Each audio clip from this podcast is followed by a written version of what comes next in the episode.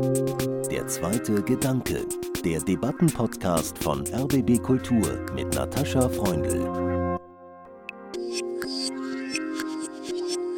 Ich glaube nicht, dass dieser Krieg am Ende auf dem Schlachtfeld entschieden wird, weil ich fest davon überzeugt bin, dass Putins Regime fest im Sattel sitzt und dass sie einfach nicht aufhören werden, egal wie prekär die Situation ist.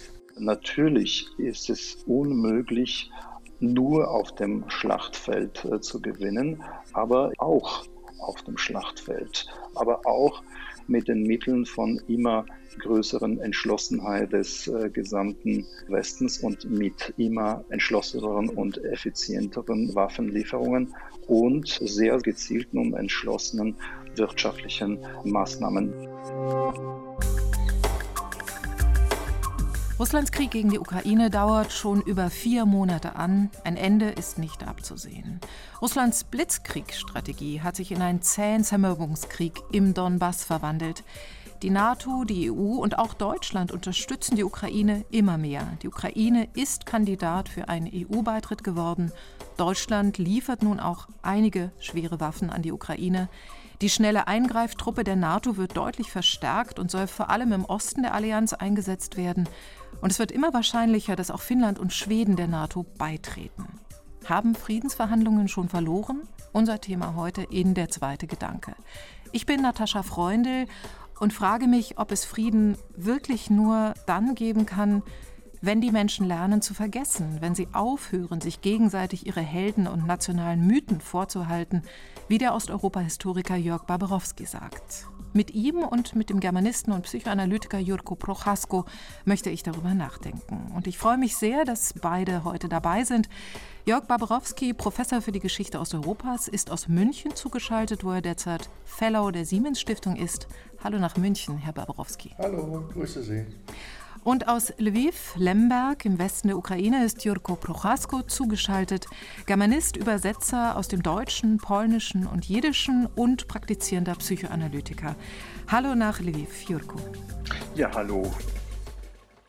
Die Ukrainerinnen und Ukrainer werden lange nicht vergessen können, was ihnen gerade angetan wird. Das ist mein erster Gedanke zu dieser Frage und meine Sorge. Rückt Frieden in den Köpfen in immer weitere ferner. Und ich möchte dich, Jurko, zuerst fragen, wie schätzt du die jetzige Situation der Ukraine und die Chancen auf ein baldiges Kriegsende ein? Und ich möchte kurz hinzufügen, wir duzen uns, weil wir uns schon seit 2004, seit der Orangen Revolution in Kiew kennen.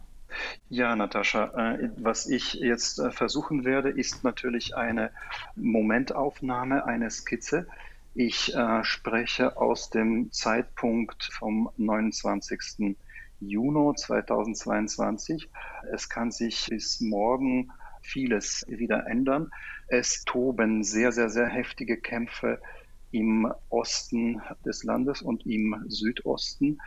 Dauern erbitterte Kämpfe mit äh, immensen Verlusten auf äh, beiden Seiten.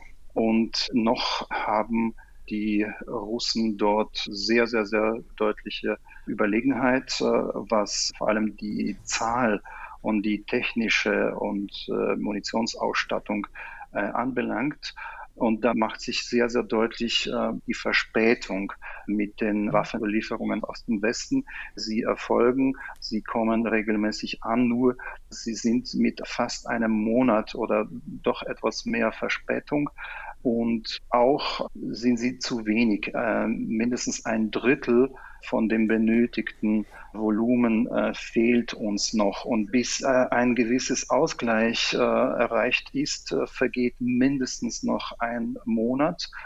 Aber bis äh, die Ukraine gegen angreifen kann oder zur Rückeroberung von den besetzten Gebieten äh, übergehen kann, braucht es, dass wir eine dreifache Überlegenheit haben. Davon sind wir noch sehr weit entfernt. Derweil zeichnen sich auch gewisse äh, Erfolge im Süden der Ukraine, was die äh, Rückeroberungen anbelangt, besonders in den Regionen wie Cherson. Aber jetzt äh, ist eine sehr, sehr große neue Sorge immer, immer akuter, nämlich die sehr, sehr, sehr wahrscheinliche Gefahr eines Angriffs von Belarus aus.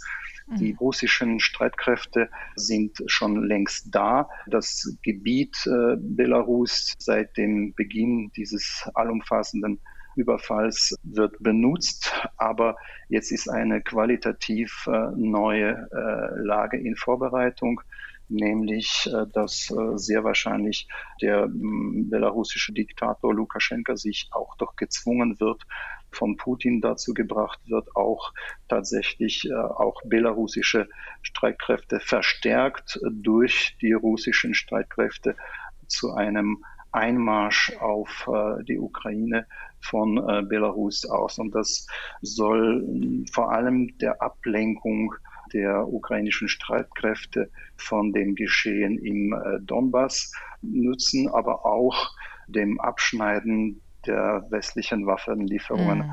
aus dem Westen von Polen aus. Aber das stellt auch natürlich eine existenzielle Bedrohung jetzt vor allem für die nordwestlichen Regionen der Ukraine wie äh, vor allem Volynien, möglicherweise auch äh, Nordostgalizien. Ja.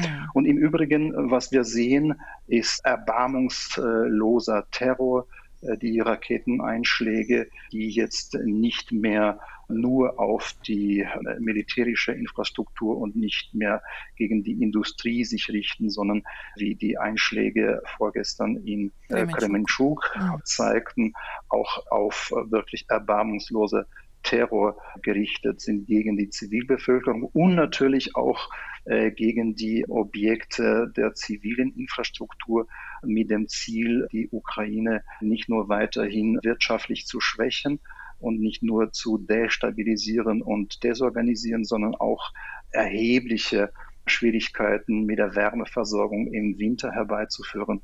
Und das soll dann auch dem Plan nach zu der weiteren Vertreibung der weiteren äh, Tausenden und aber Tausenden von Ukrainern aus dem Land äh, dienen und auch natürlich der Spaltung äh, innerhalb der ukrainischen Gesellschaft. Mhm.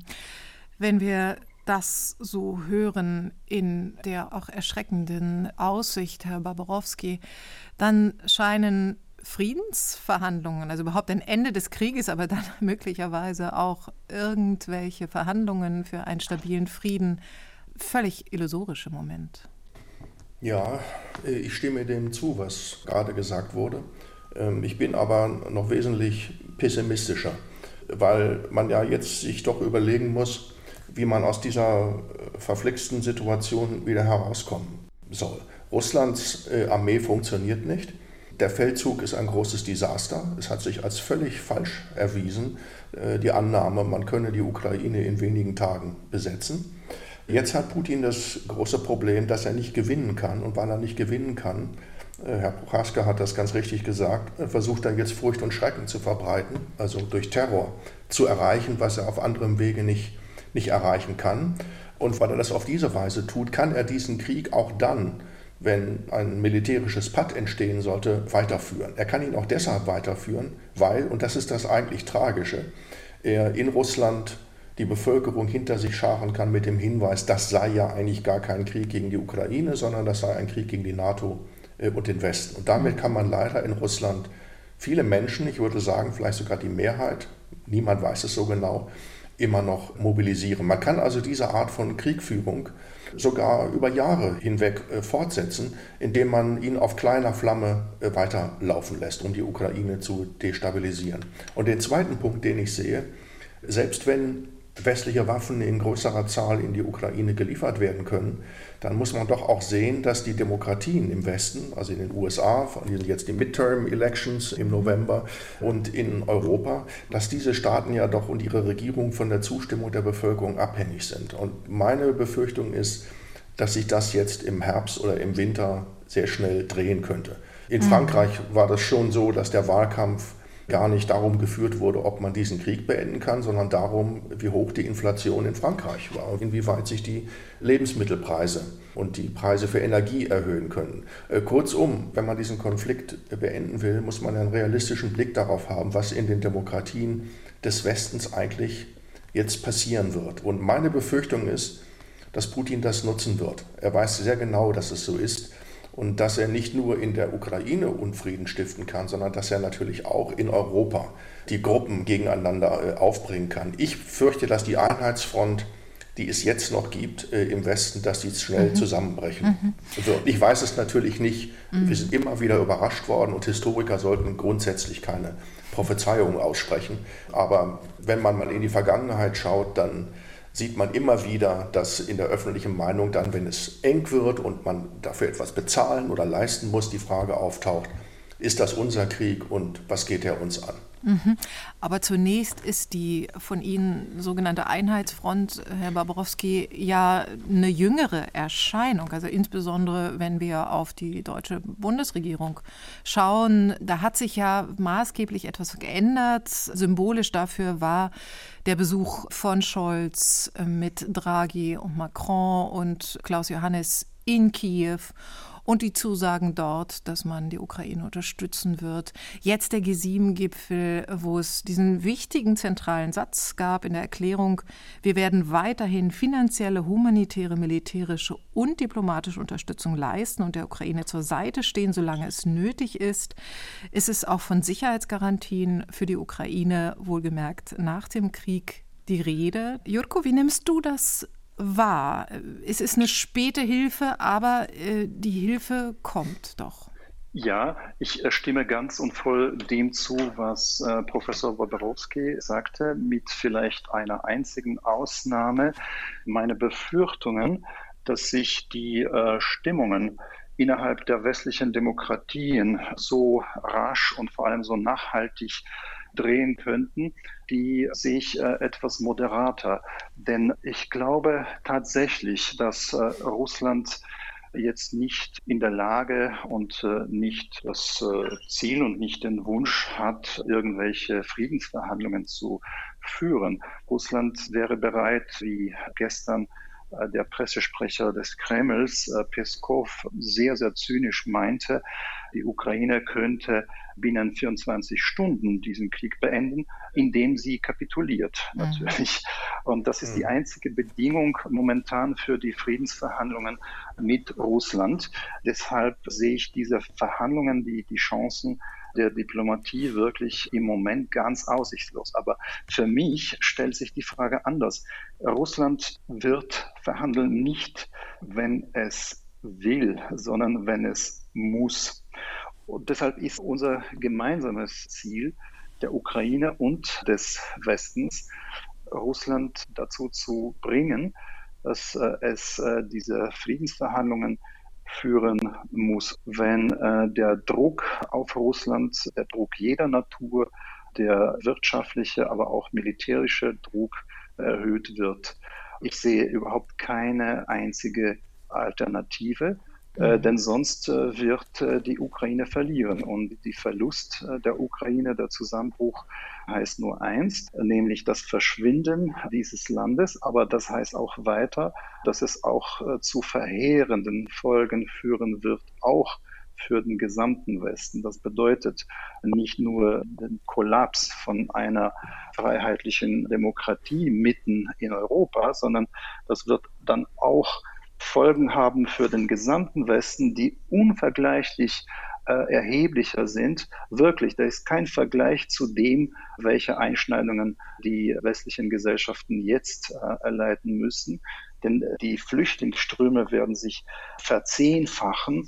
Vor allem wird dann die Aufmunterung für Russland äh, bedeuten, die Kriegshandlungen weiterzuführen und jetzt nicht mehr nur auf dem äh, ukrainischen Boden, sondern möglicherweise im Baltikum anzugreifen, in Estland, äh, in Litauen mhm. und äh, vielleicht auch weiter sich bewegen. Und ein letztes Wort. Jetzt schaut es für mich so aus, als die Zustimmung der westlichen Demokratien für die Unterstützung der Ukraine viel, viel höher ist, als sich das einige Regierungen eingestehen mögen. Und das sollte man auch jetzt wirklich, aber wirklich jetzt nützen. Und wenn wir mit geballten Kräften das jetzt tun, kann es auch gut sein, dass dieser Krieg nicht äh, Jahre, sondern nur mehr Monate dauert. Herr Babrowski, wenn ich Sie vorhin richtig verstanden habe, ist Russland bereit und möglicherweise sieht es gar keinen anderen Weg, als sozusagen den Weg der Gewalt immer weiter zu gehen. Können Sie dem Ausgangsargument äh, von Jurko zustimmen, dass es möglicherweise doch mit sozusagen geballter Entschlossenheit, mit allen Mitteln der Gegenwehr möglich ist, äh, Russland zu stoppen? So gern wie ich das glauben möchte, halte ich das aus meiner Kenntnis der russischen Wirklichkeit nicht für sehr wahrscheinlich. Ich glaube im Gegenteil, dass wenn der Druck von außen zunimmt, und er muss natürlich zunehmen, weil man natürlich Russland nicht einfach gewinnen lassen kann, dass dann aber äh, die Bereitschaft, es bis zum Äußersten zu treiben, äh, wachsen wird. Es ist ja jetzt schon so, dass in der öffentlichen Meinung Auffassungen vertreten werden, die ja noch schlimmer sind als das, was Putin in die Öffentlichkeit bringt. Also das Verlangen danach, mehr Gewalt einzusetzen. Also Putin wäre am Ende, wenn er an einem Verhandlungstisch gezwungen würde. Dieses Regime wäre danach am Ende. Es würde innerhalb Russlands sein Gesicht verlieren. Und darin sehe ich die Gefahr. Also ich sehe die Gefahr in Russlands Schwäche. Und es ist auch in der Vergangenheit schon sehr oft so gewesen, dass aus der Schwäche heraus die eigentlich grauenhaften Gewalttaten begangen werden. Ich fürchte, da bin ich vielleicht pessimistisch aufgrund meiner Beschäftigung mit der russischen Geschichte und dem Stalinismus vor allem, dass Gegenwehr dazu führen wird, dass die Gewalt eskalieren wird. Und ich bin nicht sehr optimistisch, was zum Beispiel die deutsche Bevölkerung angeht. Wenn hier die Energiepreise steigen, die Inflation zunimmt, glaube ich, und ich glaube das zu spüren, dass das schon beginnt, wird sich die Stimmung ändern. Das einzig Positive, was man vielleicht sagen kann, ist nämlich das Faktum, dass die russische Armee nicht mal als Bedrohung empfunden wird. Also im Westen sieht man, dass die russische Armee kein Gegner für die NATO ist. Und Russland selber hat erkannt, dass es mit seiner Armee nicht imstande ist, einen Überraschungsfeldzug, der strategisch gut geplant ist, überhaupt zu führen. Für die NATO ist Russland allenfalls als Atommacht eine Bedrohung, aber das halte ich nun für völlig ausgeschlossen, dass solche Waffen eingesetzt werden. Konventionell ist Russland für Europa keine Bedrohung mehr und das ist die gute Nachricht. Ne? Also auch Bundeswehrgeneräle sagen, wir haben die falsch eingeschätzt. Wir sehen jetzt, die Militärreformen haben nicht gut funktioniert. Ja. Die russische Armee ist keine gut funktionierende Armee. Und lassen wir doch einen letzten äh, Gedanken noch anfügen, der meist aus dem Blick fällt, nämlich, dass Russland ja nicht nur in der Ukraine aktiv ist, sondern auch im Kaukasus, in Zentralasien und in anderen äh, Regionen.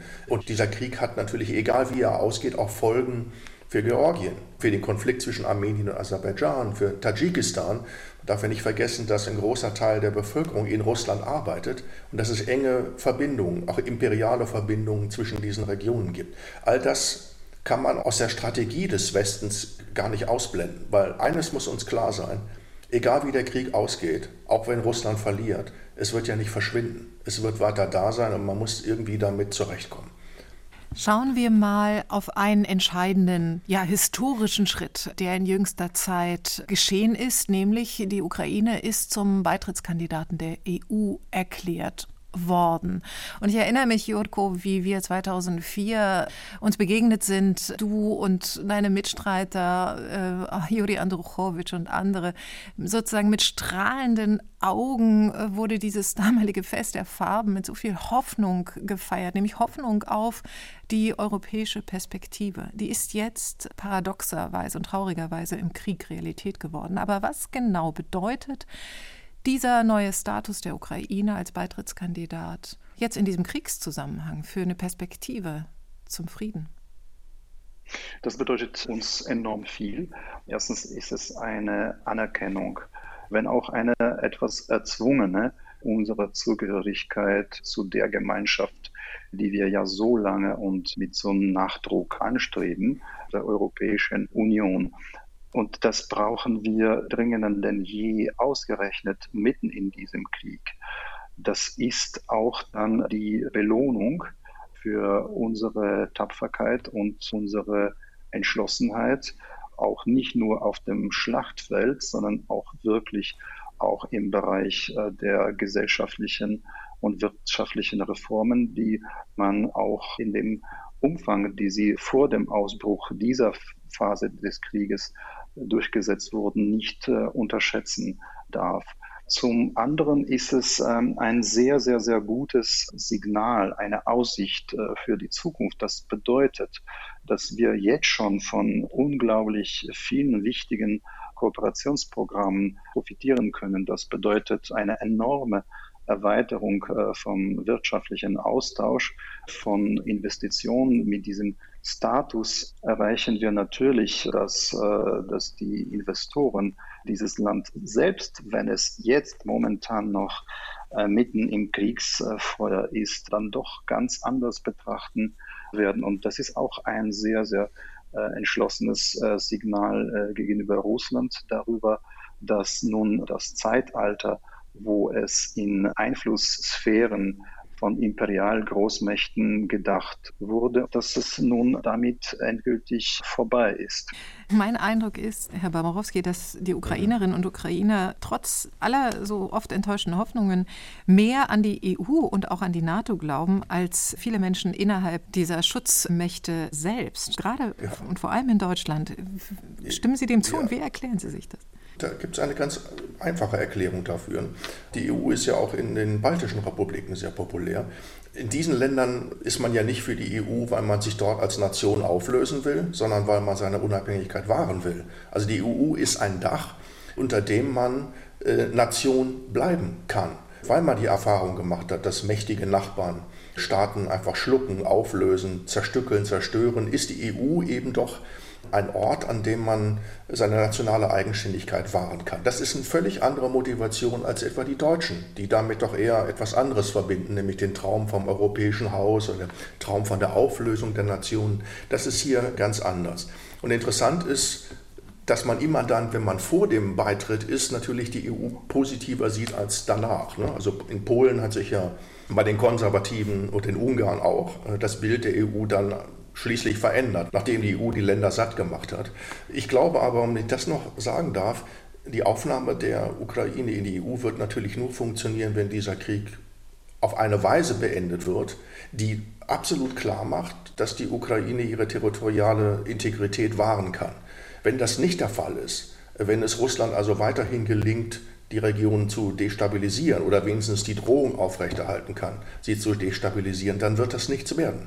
Die EU wird kein Land integrieren, in dem der Krieg der Alltag ist und die jederzeitige Möglichkeit. Deshalb ist das eine der Voraussetzungen, dass das gelingen kann, dass es Sicherheitsgarantien gibt und dass Russland am Ende, so wie Russland in den 90er Jahren die Eigenständigkeit der baltischen Republiken hingenommen und akzeptiert hat, dass das auch in diesem Fall geschieht. Nur bin ich da äh, pessimistischer als mhm. andere.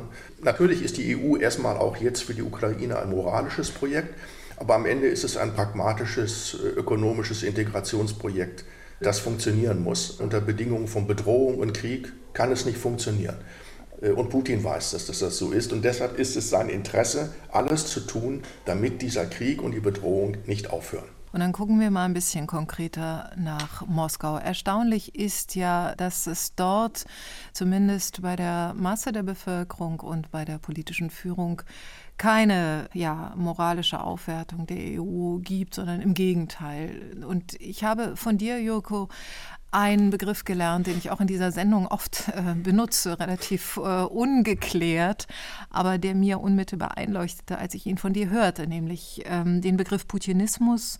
Den hast du äh, zum ersten Mal am 6. März äh, verwendet bei einer Demonstration auf dem Berliner Bibelplatz. Da warst du zugeschaltet auf einem großen Monitor aus Lemberg. Und du sagtest, dass der Putinismus, der sich in diesen Tagen zur totalitären Diktatur entwickelt, sich gern erratisch und vieldeutig gibt, aber im Kern leicht auszumachen sei und nennst ein paar Stichwörter chauvinistischer Imperialismus, völkischer Mystizismus, messianischer Größenwahn, tiefste Verachtung für Recht und Freiheit und Selbstbestimmung. Die Frage ist doch, wie kommt es, dass dieser Putinismus so erfolgreich ist in Russland? Ja, das war genau die Frage, die ich äh, damals äh, gestellt habe, aber die ich mir schon seit Jahren oder Jahrzehnten äh, stelle. Putinismus ist äh, nicht eine Erfindung von mir und ich habe diesen Begriff nicht geprägt, genauso wenig wie den des Raschismus beziehungsweise von Großraschismus. Und wenn wir von dem Kern sprechen, dann wollen wir uns allmählich diesem Kern auch annähern. Ich denke, der Putinismus ist nur die aktuelle Oberfläche bzw. die Hülle dieser Strukturen und dieser Konstellationen, die sehr, sehr, sehr viel älter sind. Der Putinismus ist nur die aktuellste Ausprägung einer Gesinnung von historischen, mythischen Zusammenhängen, die sehr, sehr alt sind und die, selbst wenn in der Opposition viele gegen den Putinismus selber sind, dann teilen auch doch die Großteile dieser Opposition, um nicht zu sagen die absolute Mehrheit der Opposition, teilen sie noch diese alten Gesinnungen. Und dann bewegen wir uns weiter näher zum Kern. Unter dem Putinismus liegt natürlich der Großraschismus. Und der ist alt. Das ist eine Überzeugung, dass Großrussland nur als Imperium nicht nur überleben kann, sondern nur als Imperium überhaupt Sinn und Existenzberechtigung hat. Das ist eine Überzeugung, dass Russland eine eigenständige, ganz besondere, eine heilige messianische Zivilisation ist, die auserwählt ist und der demnach sehr besondere Rechte und Ansprüche auch zustehen. Das ist eine sehr, sehr tief verbreitete Überzeugung, dass die Russen, also diejenigen, die zu dieser Gesinnung und zu dieser Gemeinschaft halten, dass sie immer auf der Seite des Guten stehen, egal zu was sie greifen. Da wären auch zum Beispiel die, die stalinistischen Verbrechen zu erwähnen, egal was sie tun, welchen Grauen, welche Folter und welche Schrecken sie verbreiten. Das dient alles diesem großen geheiligten Zweck der Erlösung in der metaphysischen Gerechtigkeit. Noch sehr, sehr weit verbreitet ist auch die Überzeugung, dass das Leiden, auch das Leiden des eigenen russischen Volkes, eine reinigende, äh, heiligende Wirkung hat. Das ist vollkommen pathologisch. Das ist eine grandiose Konstruktion, die riesige Minderwertigkeitsgefühle zu verbergen sucht und deshalb sehr, sehr, sehr gefährlich ist. Und äh, mhm. es gibt eine Binsenweisheit äh, hier bei uns der Ukraine, dass der russische Liberalismus auch an der Ukraine-Frage endet. Denn die meisten liberalen Russen vertreten auch diese Haltung gegenüber zum Beispiel der Ukraine oder Belarus. Für sie ist selbstverständlich, dass es äh, Teile sind von einer geheiligten äh, völkischen, mystischen Körper, auf den sie überhaupt nicht bereit sind zu verzichten. Mit dem Abgang von Putin endet zwar auch äh, der Putinismus, aber Großraschismus und russischer chauvinistischer Imperialismus muss schon andere historische Erfahrungen in Kauf nehmen, um sich zu modifizieren. Deshalb bin ich auch absolut überzeugt, dass der Zusammenbruch dieses putinistischen Regimes auch im Krieg gegen die Ukraine die Chancen für Russland selbst, sich zu modifizieren und aus diesem historischen Teufelskreis der ewigen Wiederholung des Gleichen herauszutreten.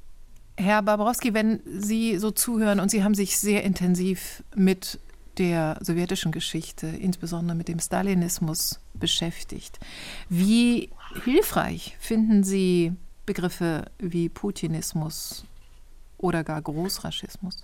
Also ich finde das nicht so hilfreich, weil ich mir unter dem Begriff des Putinismus wenig vorstellen kann. Alles, was Herr Prohaska ja ganz zu Recht eben beschrieben hat, ist ja etwas, was es schon vor Putin gegeben hat, was im 19. Jahrhundert begann, dieses imperiale Sendungsbewusstsein, dass man die russische Nation mit dem Imperium verbunden hat. Das ist nichts Neues, ist auch keine Erfindung von Putin, nur er ist derjenige, der das eben mit besonderer Werf, mit einem besonderen Engagement oder einem besonderen Weise nutzt, um Gefolgschaft zu mobilisieren. Also autoritäre Ordnungen sind ja darauf angewiesen, dass sie auf andere Weise Gefolgschaft mobilisieren, indem man Emotionen anspricht und Menschen hinter sich bindet. Das ist damals 2014 sehr gut funktioniert. Als die Krim annektiert wurde, da haben Sie auch recht, auch unter den Liberalen war das populär. Aber Sie finden es auch schon unter Jelzin. In den 90er Jahren hat Jelzin einmal zum ukrainischen damaligen Präsidenten gesagt, nun gut, ihr wollt die Ukraine dekommunisieren und ihr wollt euch vom Imperium verabschieden, dann gebt uns bitte zurück, was uns gehört. Ja, also in dem Hinweis, das war 1991 nicht so ernst gemeint. Und jetzt reden wir mal äh, Klartext, dass ihr eigentlich Teil des großen Imperiums seid. Das ist eine tiefsitzende Tradition in Russland, die hat nicht Putin erfunden. Was an Putin eigentlich neu ist, äh, ist im Grunde das, und das finde ich viel gefährlicher, dass es keine Erwartungssicherheit mehr gibt. Es gibt keine Strukturen mehr, die zum Beispiel regeln, wer in die Regierung kommt, wer der Nachfolger Putins wird. Dafür gab es in der Sowjetunion ein Zentralkomitee, ein Politbüro. Es gab mehr oder weniger berechenbare Prozeduren, wie also Macht übertragen wird. Das ist jetzt nicht der Fall.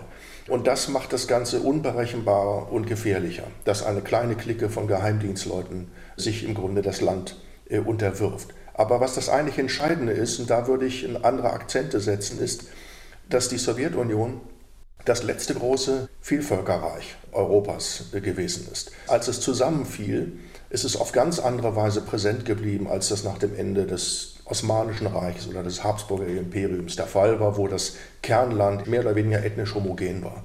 Die Russen hatten zum Beispiel mal die einzige Republik, die keine eigene kommunistische Partei hatten, die sich also mit diesem Imperium identifizierten.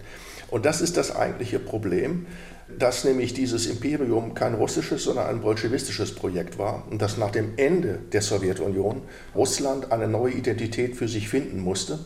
Und es ist schwierig gewesen. All die Republiken, die sich abgespalten haben von der Sowjetunion, hatten es mehr oder weniger leicht, eine nationale Erzählung zu gründen, mit der sie sich irgendwie identifizieren konnten. Das war für Russland sehr viel schwerer. Und Sie haben ganz recht, solange sich Russland nicht von der imperialen Idee verabschiedet, wird es keine Ruhe geben und keinen Frieden geben. Ich würde nur hinzufügen, daran müssen auch die anderen, die ehemaligen Sowjetrepubliken, mitarbeiten. Auch dort muss anerkannt werden, dass der Stalinismus und die Diktatur auch Teil des eigenen Lebens war dass auch die eigenen Eliten Teil dieser schrecklichen Diktatur gewesen sind. Das habe ich damit gemeint, als ich einmal gesagt habe, wir müssen diese Mythen vergessen. Wir können sie uns nicht ständig gegenseitig vorhalten. Das bedeutet, dass man dicke Bretter bohren muss. Das wird nicht morgen passieren, aber vielleicht ist es irgendwann möglich. Das jedenfalls würde ich mir wünschen, dass das gelänge. Mhm. Dafür ist Voraussetzung, das ist richtig, dass das Putin-Regime irgendwann einmal abtreten muss, damit es diese Möglichkeit geben wird. Jurko, ich kann mir vorstellen, dass du direkt darauf reagieren möchtest. Ja, natürlich, denn ich glaube, dass wir eine gute Chance haben, das nicht irgendwann zu erreichen, sondern gerade jetzt durch den militärischen Sieg der Ukraine und äh, ihrer Verbündeten in diesem Krieg, was für mich nicht natürlich nicht bedeutet, dass zu einer Niederlage Russlands führt und Russland dann in Schutt und Asche da niederliegt und äh, nie wieder Versuche unternehmen wird, ihre Nachbarn und, und ihre ferneren Rivalen zu bedrohen oder anzugreifen. Aber dass Russland dermaßen geschwächt aus äh, diesem Krieg herauskommt, dass es noch lange, lange, lange nicht äh, daran denkt, uns äh, und andere zu bedrohen, geschweige denn äh, anzugreifen. Und das sollte man jetzt unternehmen und nicht äh, auf irgendwann äh, warten. Mhm. Es ist nur eine Frage der Zeit, bis Belarus einen Aufstand macht gegen die beiden Regime, gegen Lukaschenka, aber auch gegen Putin und äh, Putinismus. Das ist genau das, was äh, Herr Professor Barbarowski meint. Das sind auch die ehemaligen Ex-Sowjetrepubliken mit äh, beteiligt und das äh, wird auch breitere Wirkung haben. Denn sonst sehe ich äh, keinen Ausweg aus äh, diesem Teufelskreis, denn Herr Barbarowski behauptet einerseits, dass es äh, so nicht äh, weitergeht, aber andererseits, dass es doch so man dabei belassen muss und äh, es sollen irgendwelche sehr, sehr, sehr groß angelegten hegelianischen Entwürfe dann im Laufe von vielen Jahrhunderten schon regeln. Ich sehe das gar nicht so fatalistisch, denn für mich bedeutet äh, alles andere nur eines, leider. Das ist die Aufgabe der Ukraine. Das ist die Einsicht, dass die Ukraine verloren gehen muss, weil Tertium ist in diesem Fall Non-Datum. Ich will einmal den Blick wenden auf die Ukraine und darauf, was die Gewalterfahrung, die dort gerade stattfindet, mit der Gesellschaft macht. Mein Eindruck ist, dass der Hass auf die sogenannten Raschisten mit jedem Tag wächst. Ich bekomme häufig Nachrichten aus der Ukraine und immer wieder, zum Beispiel in letzter Zeit, einfach dieses Wort, fast ein Ausruf. Это не люди, das sind keine Menschen. Und das ist wirklich noch ein milderer Ausdruck dafür, wie äh, die Ukrainer auf die russischen Truppen schauen. Und die Frage ist ja, wie schafft sie es selbst, menschlich zu bleiben und nicht dem Aggressor ähnlich zu werden, nicht den Hass überhand nehmen zu lassen. Du bist Psychoanalytiker, Jurko. Wie nimmst du das wahr? Ja, gerade weil ich Psychoanalytiker bin, aber nicht nur deswegen, äh, glaube ich, dass es nicht was Unmenschliches ist, was äh, die äh, Russen uns äh, gerade antun und das nicht nur Putin, wie oft äh, im Westen behauptet wird. Und diese säuberliche Aufteilung auf den schlimmen, schlechten Putin und auf die guten Russen oder auch die gute, hohe, holde, große russische Kultur. Das äh, ist natürlich alles Quatsch. Aber äh, für mich ist es genau das Menschliche, was sich Menschen antun können. Und deshalb äh, werde ich diese Akzente etwas verlegen in der Frage nach Menschlichkeit und das mal vom Hass abkoppeln. Man muss nicht sehr weise sein und äh, auch nicht eine sehr große Erfahrung haben, um natürlich äh, zu verstehen, dass wir gerade von Hass erfasst sind. Aber dieser Hass ist ein berechtigter.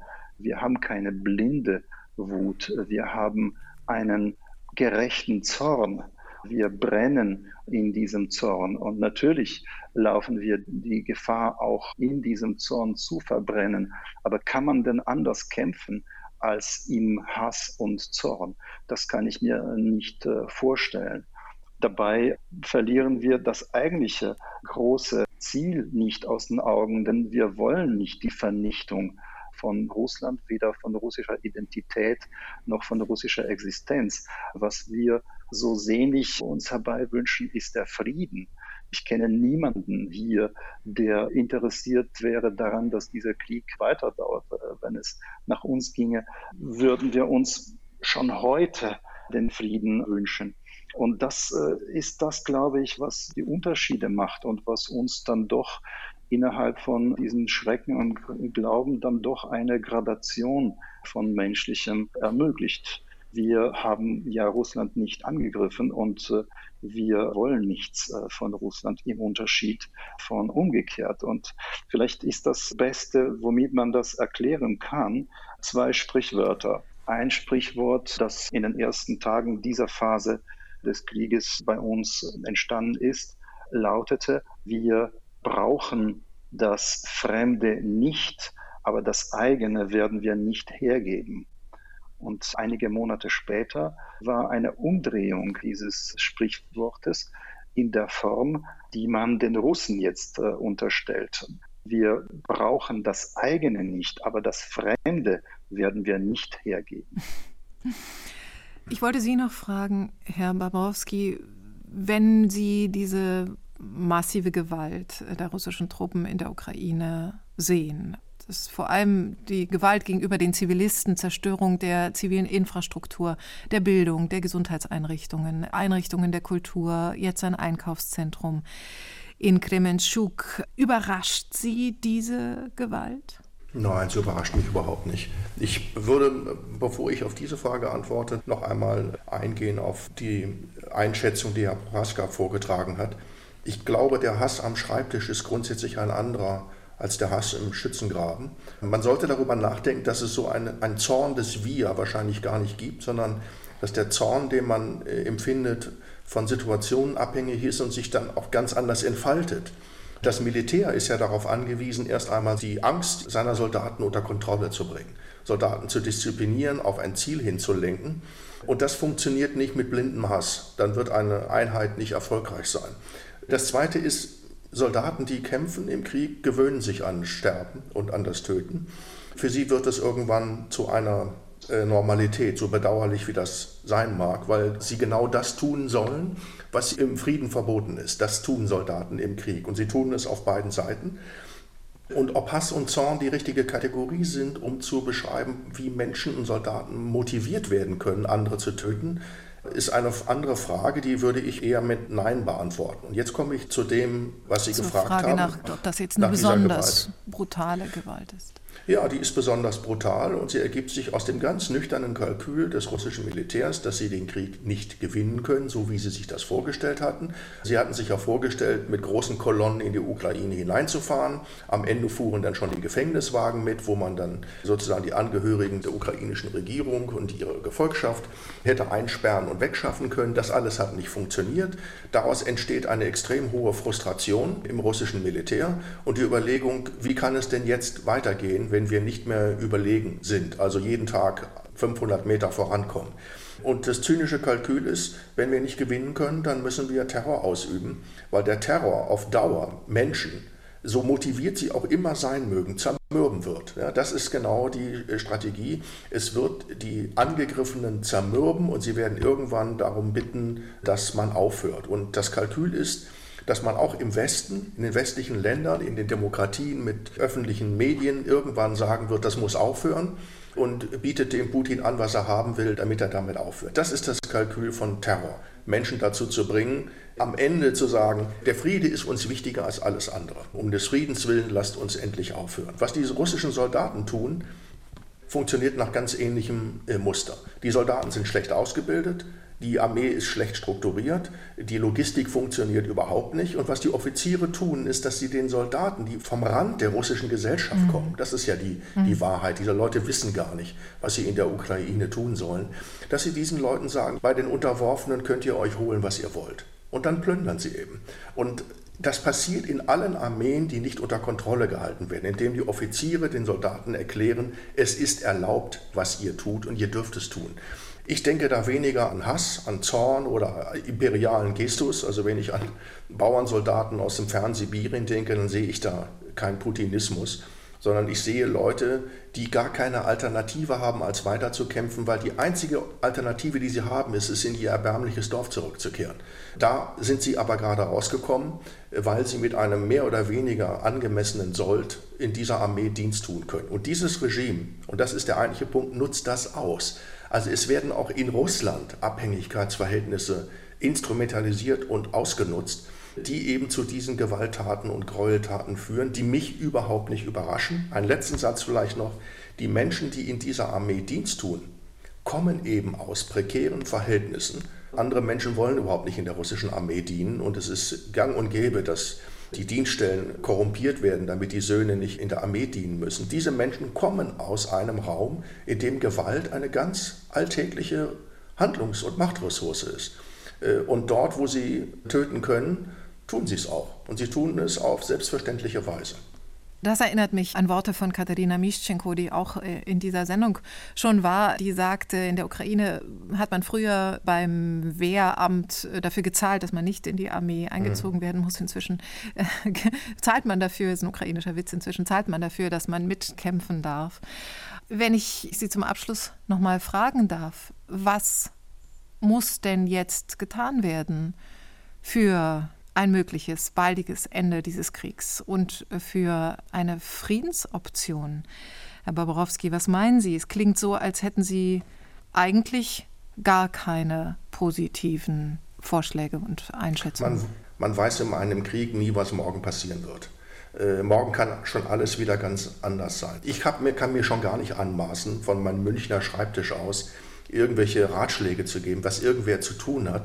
Dafür fehlt einem auch äh, der Überblick.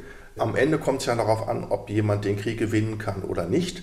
Und es kommt auf die Frage an, ob ein Krieg, der gewonnen wurde, auch tatsächlich aufhört oder ob die Gegenseite ihn auf andere Weise einfach fortführt. Und wenn das der Fall ist, wenn es kein Ende nimmt, dann müssen mächtige Staaten, die USA und die europäischen Staaten oder vielleicht sogar auch China, wer, wer weiß es am Ende, muss im Grunde eingreifen und das Problem auf irgendeine Weise lösen. Wie es gelöst werden kann, weiß ich nicht. Ich bin überfragt. Ich glaube nur nicht, aber es ist einfach nur ein Glaube. Ich kann mich auch täuschen. Ich glaube nicht, dass dieser Krieg am Ende auf dem Schlachtfeld entschieden wird, weil ich fest davon überzeugt bin, dass Putins Regime fest im Sattel sitzt und dass sie einfach nicht aufhören werden, egal wie prekär die Situation ist. Klingt jetzt sehr pessimistisch, aber man muss sich, glaube ich, auf diese Situation auch einstellen. Das hat ja keinen Sinn, äh, das nicht wahrzunehmen, dass Russland so ist, wie es ist. Und wenn es nicht aufhört und wenn dieses Regime weiter fest im Sattel sitzt, möglicherweise sogar noch Verbündete gewinnt in Indien und in China und mit anderen Staaten, dann wird es eng. Und dann weiß ich nicht, was man dann machen kann. Soweit meine eher doch pessimistische Einschätzung. Jurko, du hast optimistischer geklungen. Vielleicht auch, weil du dir diesen Pessimismus nicht leisten kannst. Nein, ich bin überhaupt nicht optimistisch. Mein Optimismus ist bestenfalls ein apokalyptischer. Aber ich möchte nur etwas zum Zorn sagen. Ja. Ich kann zum Beispiel nicht schreiben, ja, in, in diesen Monaten. Ich bringe nichts, mhm. nichts, aber gar nichts zustande. Uns geht es ums Überleben. Uns geht es um die schiere physische Existenz. Und übrigens, vor allem die Intellektuellen sind auch die ganz erklärte, deklarierte Zielscheibe der Vernichtung äh, durch die Russen, wenn sie äh, gewinnen. Äh, neben den Politikern, neben den Militärs sind es auch unter anderem auch die Schriftsteller. Die werden physisch vernichtet. Deshalb äh, denke ich, dass ich auch relativ wenig äh, Auswahl habe für meinen Hass und meinen Zorn. Ja, und das ist immerhin besser als äh, die Angst und äh, obwohl es oft die Reaktionsbildungen sind, natürlich gegen die Angst.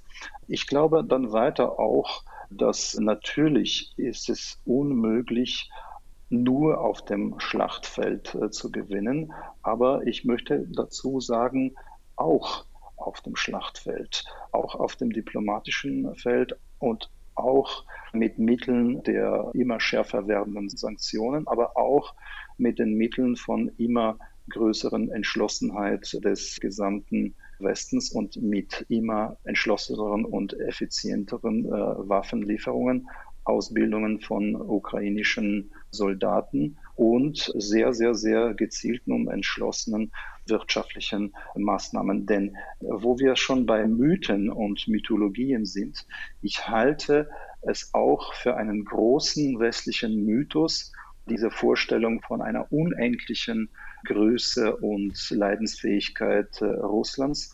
Russland ist ein riesiges Land. Russland hat immense Vorräte und immense Ressourcen, aber die sind auch eben nicht unendlich.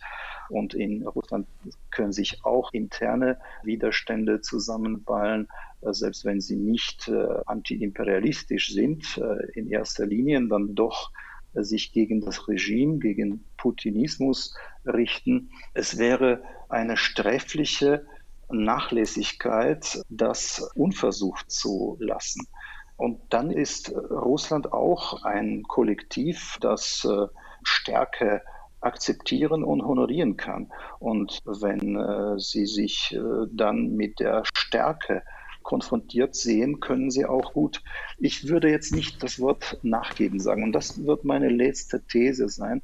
Ich sehe das äh, nicht so, dass es unbedingt so apokalyptisch ausfallen muss, etwa von äh, Kernwaffen ich sehe das vielmehr so, dass äh, die Niederlage, die Aufgabe Russlands kann nach außen und nach innen unterschiedliche Formen haben.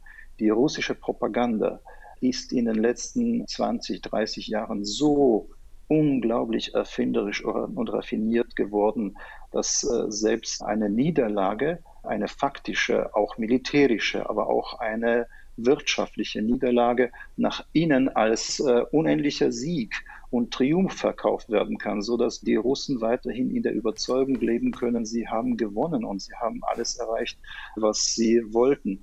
Deshalb äh, stelle ich mir das äh, eher so vor. Und nur von der gesamten Entschlossenheit äh, von uns wird es abhängen, ob es Monate oder Jahre dauert. Ganz herzlichen Dank, Jurko Prochasko in Lviv und vielen Dank, Jörg Baborowski in München. Kein Frieden, nirgends. Vielleicht ein kleiner Funken Hoffnung auf Frieden, wenn, wie der Psychoanalytiker Jurko Prochasko sagt, die entschiedene Gegenwehr der Ukraine mit Hilfe der westlichen Partner auf allen Ebenen, militärisch, wirtschaftlich und diplomatisch, das Putin-Regime wirklich zur Umkehr zwingen kann. Wenn aber Russland in einer Situation zunehmender Schwäche zunehmend mörderisch wird, wie der Osteuropa-Historiker Jörg Barbarowski analysiert, dann sieht es sehr finster aus. Niemand weiß im Moment den einen goldenen Weg zum Frieden. Aber den Funken Hoffnung sollten wir nicht aufgeben. Das ist der zweite Gedanke, aufgezeichnet am 29. Juni 2022. Ich bin Natascha Freundl und in der nächsten Woche spreche ich mit dem Kunsttheoretiker Barzorn Brock und dem Soziologen Heinz Bude über die Dokumenta 15 und über das Ende der Kunst, wie wir sie kannten Danke fürs Zuhören und Mitdenken.